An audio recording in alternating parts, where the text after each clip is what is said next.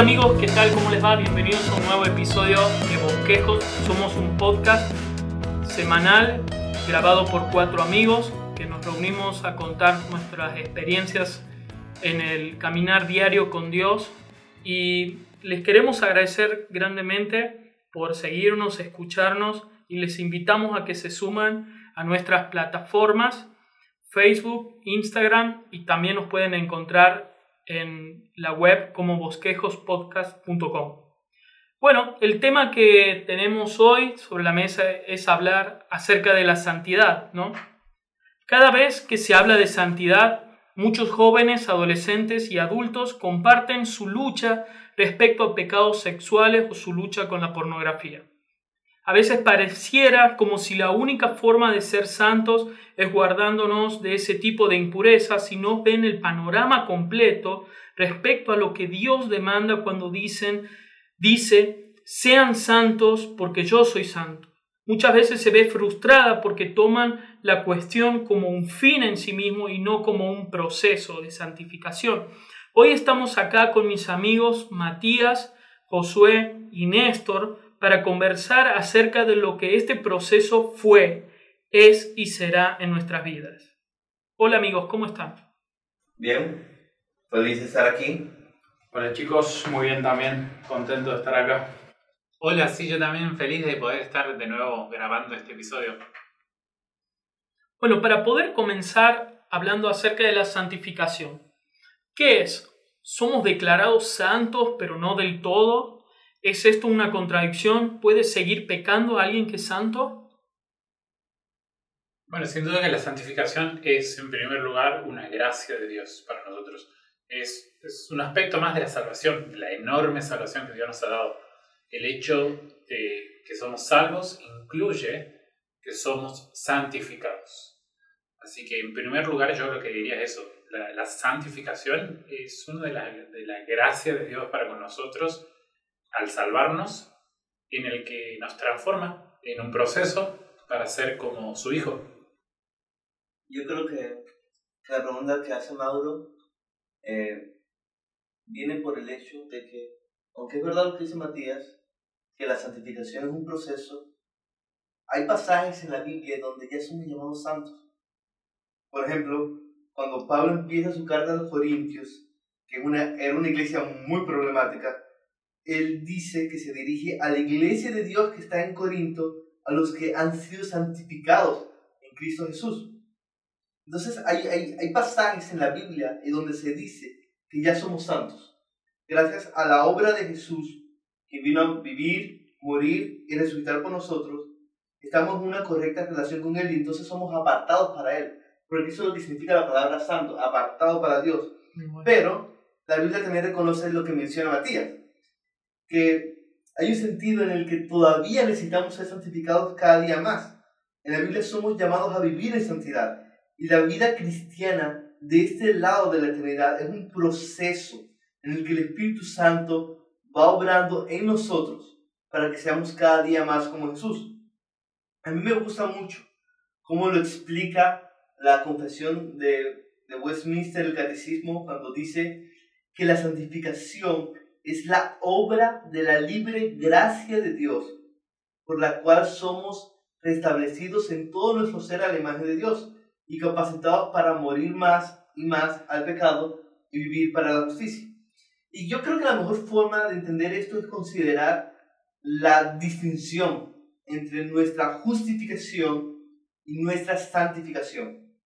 Por un lado, la justificación es cuando Dios nos declara justos por la fe, poniendo a nuestra cuenta la justicia de Cristo. Aunque seguimos siendo pecadores, Dios nos declara justos y entonces empezamos a vivir para Él. En ese momento somos santos en nuestra posición delante de Él. Este es el corazón del Evangelio. Pero por otro lado, la santificación es ese proceso en el que Dios nos va convirtiendo en personas más justas. No solamente nos declara justos, sino que nos va haciendo más justos hasta que seamos algún día como Jesús. El fin de Él es que seamos hechos a imagen de su Hijo, como dice Romanos capítulo 8, versículo 29. En ese sentido, los cristianos no somos llamados a crecer en santidad para ser más salvos de lo que ya somos, sino porque Cristo ya nos ha salvado y apartado para Él. Entonces nuestra justificación es la base para nuestra santificación. Eso es importante porque si ponemos a la santificación como la base de nuestra justificación, estamos negando el Evangelio y caemos en el legalismo. Entonces yo creo que esto nos ayuda a entender eso que comentabas. Hay una contradicción allí. Que, ¿Qué significa realmente la santificación? Así es. Pensaba en un ejemplo simple respecto a cuánto de pecado queda en nosotros, ¿no? Antes éramos totalmente pecadores, lo único que hacíamos era pecar. Luego llega la obra de Cristo en la justificación y pasamos al siguiente nivel donde a veces pecamos y a veces podríamos no pecar. Y habrá un día que ya no pecaríamos más cuando ese proceso esté terminado en la glorificación, ¿no? Hablamos, por así decirlo, de tres procesos distintos. Justificación, santificación y glorificación. Pero en el medio, en este proceso en el que estamos los que ya creímos en el Señor y fuimos declarados justos, ¿de quién depende nuestra santificación? ¿Es deber nuestro o se ocupa Dios de ella? ¿Podemos culpar a Dios de que no estoy siendo lo suficientemente santo?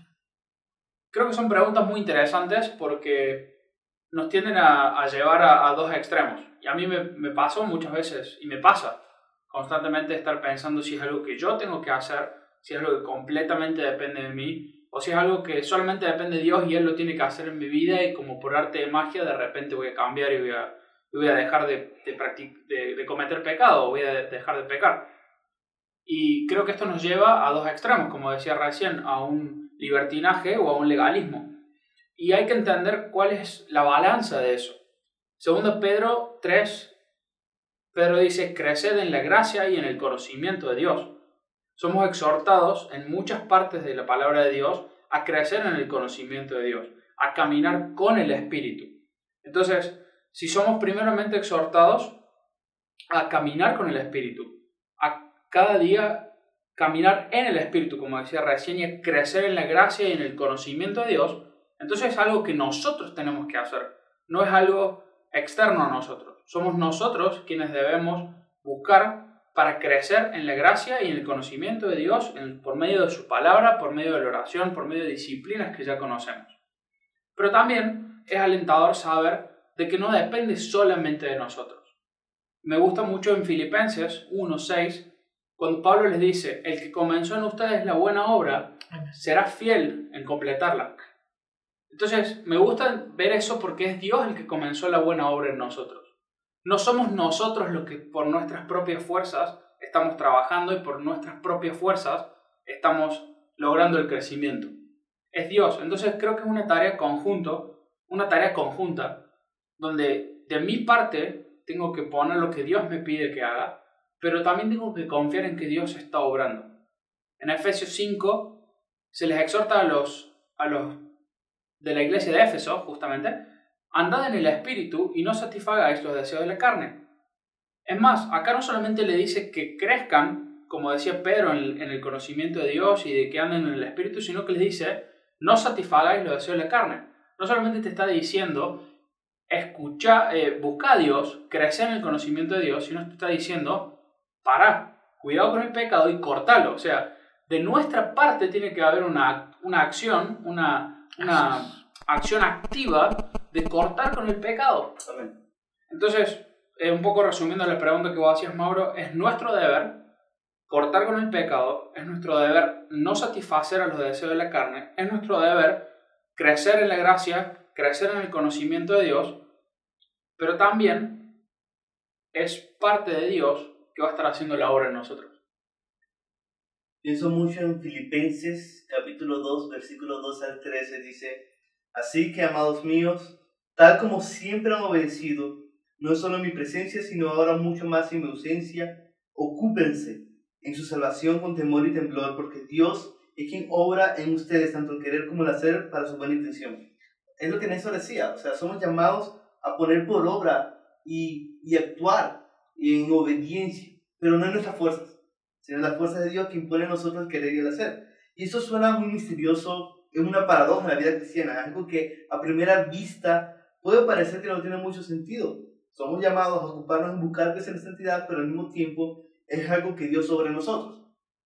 Y yo lamento mucho que John Piper no pueda acompañarnos en esta noche, porque... Se lo habíamos prometido a la audiencia, no le pudimos cumplir. Dijo que no, John. No, no lo prometimos. Algún día puede pasar, no lo sabemos. Pero él habla que debemos actuar el milagro de la santificación. Él, él explica que actuar un milagro es diferente a obrar un milagro. Por ejemplo, si eres un paralítico y Jesús te dice que te levantes y te levantas, Él obró el milagro. La gloria es toda para Él. Pero fuiste tú el que actuaste el milagro. No fue Jesús el que se levantó, fuiste tú gracias a Él. Y con la santificación ocurre algo similar. Dios obra el milagro de hacernos más como Jesús, pero no somos llamados a quedarnos pasivos y de brazos cruzados somos llamados a actuar ese milagro.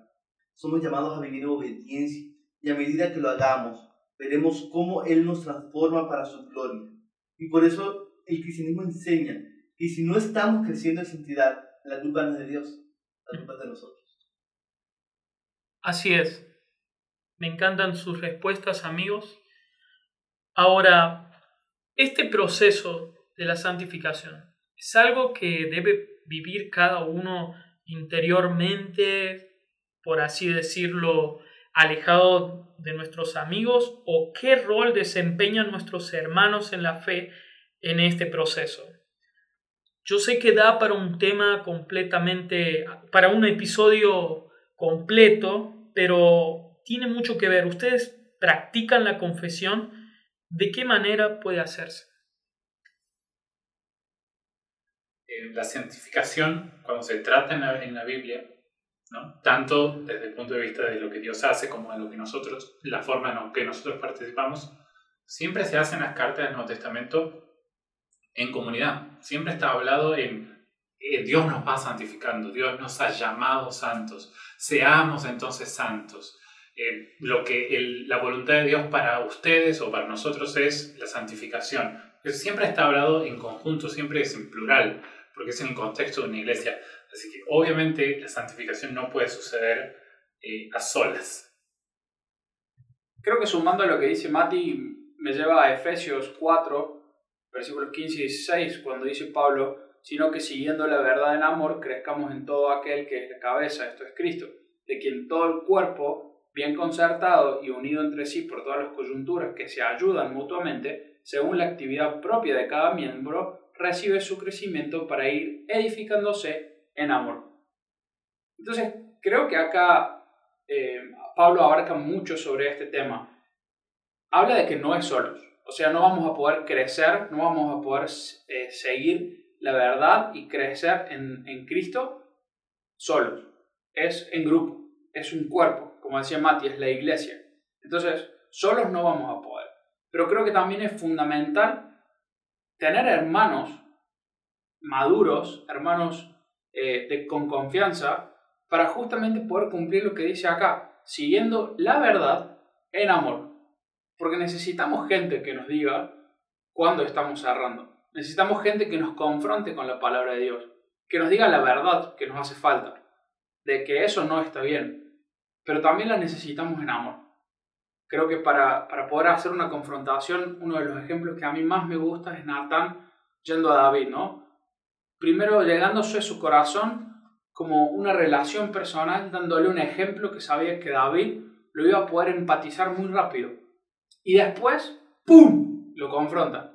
Después le dice la verdad, lo, lo cruel, lo, lo, duro, ese sos vos.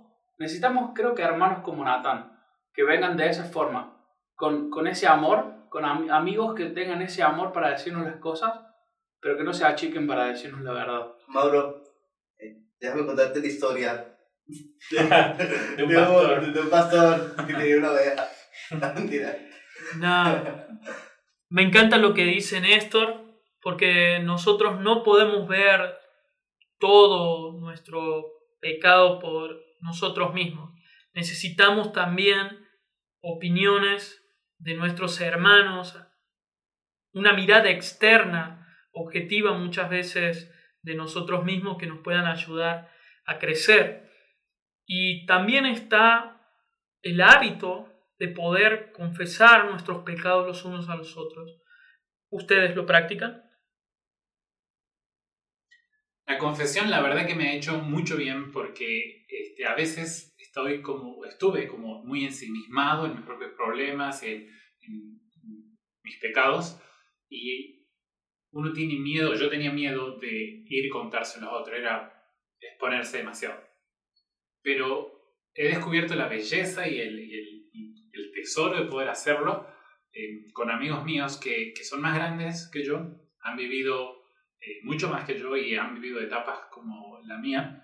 Entonces poder hablarlo con ellos ha sido muy edificador para mí, porque ellos han sido muy empáticos, no solamente en saber de cómo se siente tal o cual pecado, tal o cual lucha, sino especialmente en lo, lo frágil, en lo frágil que es contarlo, lo vulnerable que uno, que uno se presenta cuando confiesa sus pecados. Entonces, la verdad es que ha sido de mucha ayuda para mí.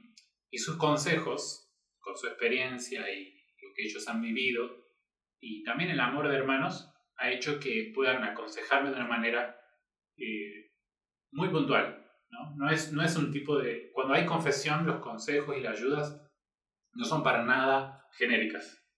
Son muy puntuales, son muy abiertas y, son muy interesadas. Son, siempre hay un seguimiento. Por lo menos eso ha sido mi experiencia. Es genial que menciones esto del seguimiento, porque ese debe ser uno de los aspectos positivos o más lindos acerca de la confesión, que un hermano, que te puedas sentir acompañado en tus luchas, en tu carga, que un hermano ore por vos, y eh, eso de exteriorizar ya, ya has empezado un combate, una lucha contra ese pecado en ese momento ya te has humillado a vos mismo, ¿no?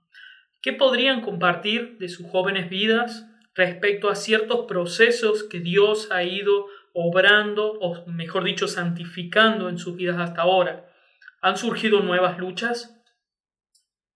Mi esposa puede responder esta pregunta sobre mí mejor que yo, pero si algo puedo decir es que cuanto más camino con el Señor, aunque sé que por su gracia he dejado muchos pecados atrás, de cierta forma, cada día puedo sentirme más pecador. Es como el relato de Isaías en Isaías 6, que cuando ve al Señor en su gloria dice, ay de mí que soy pecador, pues soy hombre de labios inmundos. Cuando conoció mejor a su Señor, supo exactamente cuál área de su vida estaba corrompida y necesitaba ser cambiada. Y lo mismo ocurre en la santificación. Cuanto más caminas con Dios y lo conoces, más te vas a dar cuenta de cuán pecador eres en áreas que tal vez no habías considerado antes. En parte es por eso que yo necesito volver una y otra vez al Evangelio, como si fuese mi primer día de creyente. Y necesito recordar que soy adoptado por gracia, porque si no me aferro al Evangelio, yo colapsaría bajo el peso de lo mucho que todavía necesita ser cambiado en mí. Entonces, respondiendo a tu pregunta, Mauro, yo no diría que hay nuevas luchas en mi corazón a medida que busco vivir para Dios, sino que más bien el Señor va revelando cosas pecaminosas en mi vida que yo no veía así. No es que surgen nuevas luchas y nuevos problemas y nuevos pecados, sino que ahora aprendo a identificarlos para llevarlos a los pies del Señor, descansar en Él y por su gracia actuar en milagros de mortificar el pecado mientras espero el día en que ya no seré un pecador. Este proceso es doloroso, pero creo que somos tan pecadores que no es suficiente que Dios nos diga que somos pecadores. Él tiene que mostrarnos el pecado en nuestra vida para convencernos que sí somos pecadores y que entonces podamos depender más de su amor. Y yo creo que esta es una marca de, de por la gracia de Dios, conocer cada día más su santidad. Aprecio mucho lo que decís, Josu, y por último, antes de terminar, sabemos de que este proceso de santificación es doloroso, como bien decías vos, Josu. ¿Qué consejos de ánimo o tal vez una exhortación podrían darle a un oyente que ha estado batallando en su vida por anhelar la santidad y en este momento se encuentra un tanto desalentado. Sigue nuestro podcast. Ah. no, mentira, mentira. Eh, dos exhortaciones. La primera, predícate el evangelio a ti mismo. Medita en la gracia de Dios. Recuerda lo que Jesús hizo por ti. Eso es lo que te va a llevar a buscar la santidad con alegría. Al mismo tiempo te brindará consuelo y paz cuando veas que aún te falta mucho por crecer. Gozarnos en que no necesitamos crecer en santificación para que Dios nos ame es la clave contraintuitiva para buscar la santidad con alegría y no con un corazón legalista. La segunda exhortación va de la mano con la primera. Recuerda que Dios va a terminar lo que pasó en ti. Espérate a Él, ten esperanza. Eh, es importante entender que la vida cristiana no es un sprint, es una maratón. Mm. Y yo también necesito recordar eso a diario. ¿Eso le vas a decir algo? Sí, yo creo que el, el primer consejo basado en, en, mis, en mis errores, ¿no? Eh, sería que no confíes en tus fuerzas. Ah. Muchas veces confiamos en nuestra propia fuerza poder salir de algún pecado, para poder dejar algún pecado. Y, y eso es totalmente erróneo, porque por nuestras fuerzas no podemos hacer nada. Uno de los pasajes que me gusta en Romanos 8, versículo 2 dice, porque la ley del Espíritu de vida en Cristo Jesús me ha librado de la ley del pecado y de la muerte. El pecado no es algo moralmente malo, es una ley. Es como pensar en eh, la ley de la gravedad. No es algo que puedo cambiar yo con mis propias fuerzas. Si yo trato de sostener una taza levantada con mi mano, la voy a poder sostener un ratito y puedo decir, ah, mira, vencí la ley de la gravedad. Pero te aseguro que a la hora de tener esa taza, te vas a cansar y la vas a soltar. Y esa taza te va a demostrar de que la ley de la gravedad sigue vigente. Y esa es la realidad de nuestras vidas. La ley del pecado sigue vigente. Entonces, por nuestras propias fuerzas, puedes decir un día, hoy no hice esto o no cometí el mismo pecado. Pero es una ley. En algún momento te va a volver a pasar de nuevo y te vas a frustrar.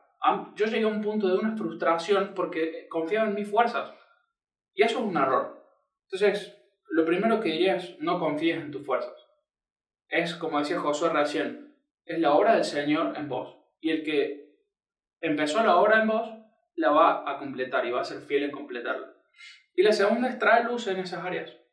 Echa luz con tus amigos, echa luz con un líder, con alguien maduro en la fe que te pueda confrontar con esos pecados, que te pueda desafiar, que te pueda seguir también, que te pueda preguntar directamente y pueda ser honesto con él. Y no va a estar mal si le decís, no, hoy, hoy fallé de nuevo, porque es parte de esta santificación que estábamos hablando, de esta santificación progresiva, que es un proceso en nuestras vidas. Entonces, diría esas dos cosas, no confíes en tus fuerzas y trae luz en las áreas que necesitas confesar. Y sigue nuestro podcast. Matías, ¿ibas a decir algo? Sí, yo, eh, sí, los consejos creo que rondan en, más o menos en lo mismo. Yo pensaba en que si la santificación recién hablábamos de que es siempre en comunidad, cuerpo. Dios ha llamado un pueblo santo. ¿No? Entonces, mi primer consejo sería eh, confía en tu iglesia en este proceso de santificación. Comprométete con ellos y deja que ellos se puedan comprometer con vos.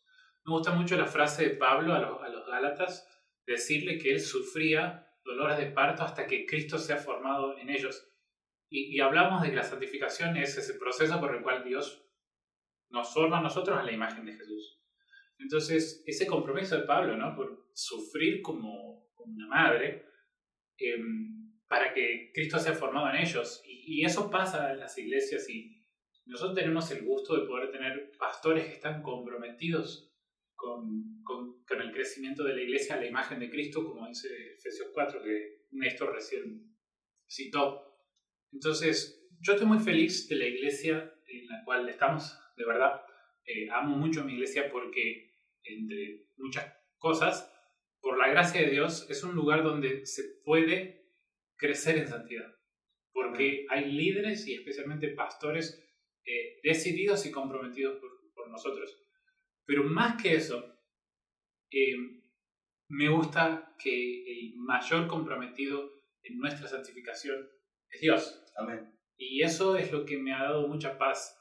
Eh, desde mi experiencia, yo diría a aquel que está luchando por, ser, por crecer en santidad, le diría que no te rindas por más que te sientas derrotado y seguí orando, seguí orando para que Dios te santifique. Em, lo puedo decir desde mi experiencia, Dios está tan comprometido con esa oración, está tan comprometido con nuestra santificación, que va a responderla. Lo va a responder y lo va a hacer. Me gusta muchísimo. Primera Tesalonicenses 5, 23 y 24 dice que el mismo Dios de paz nos, los santifique por completo en todo vuestro ser, en espíritu, alma y cuerpo, que sea preservado, que seamos preservados irreprensibles para la venida del Señor Jesucristo.